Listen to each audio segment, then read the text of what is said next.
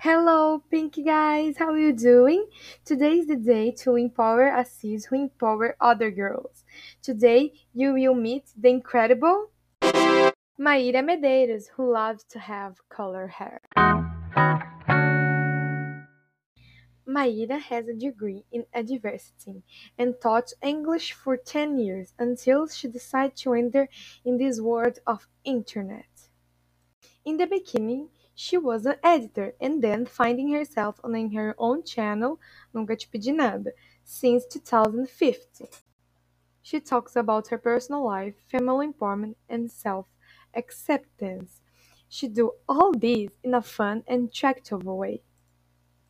Her videos for me is so fun. I, I love watching her and I think eh, that we can be best friends if one day I meet her.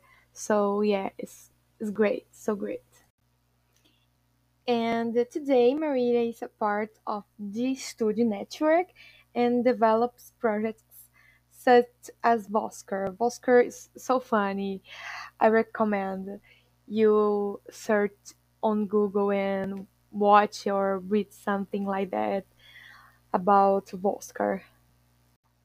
Maíra went viral with her parody Miga Sua Louca, which reached 2 million views in 5 months. Oh my gosh, she's a hype.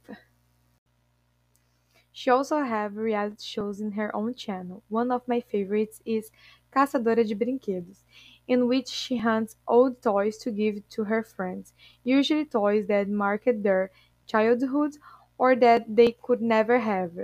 It's really good. I highly recommend it.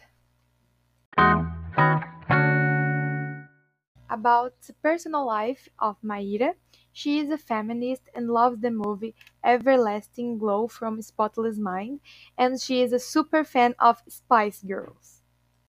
Another curious thing about her is that she married the same husband, Rodrigo Bertolino, three times, who also happened to be her childhood best friend.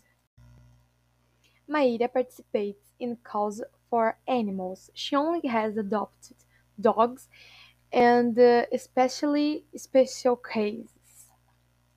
And uh, as I say at the beginning, she is super known for her hair because it's always colored in different colors.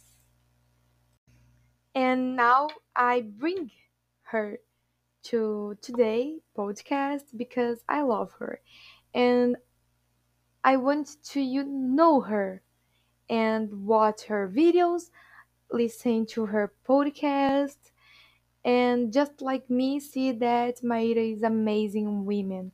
I hope you include her in your life, in your day YouTube videos, something like that.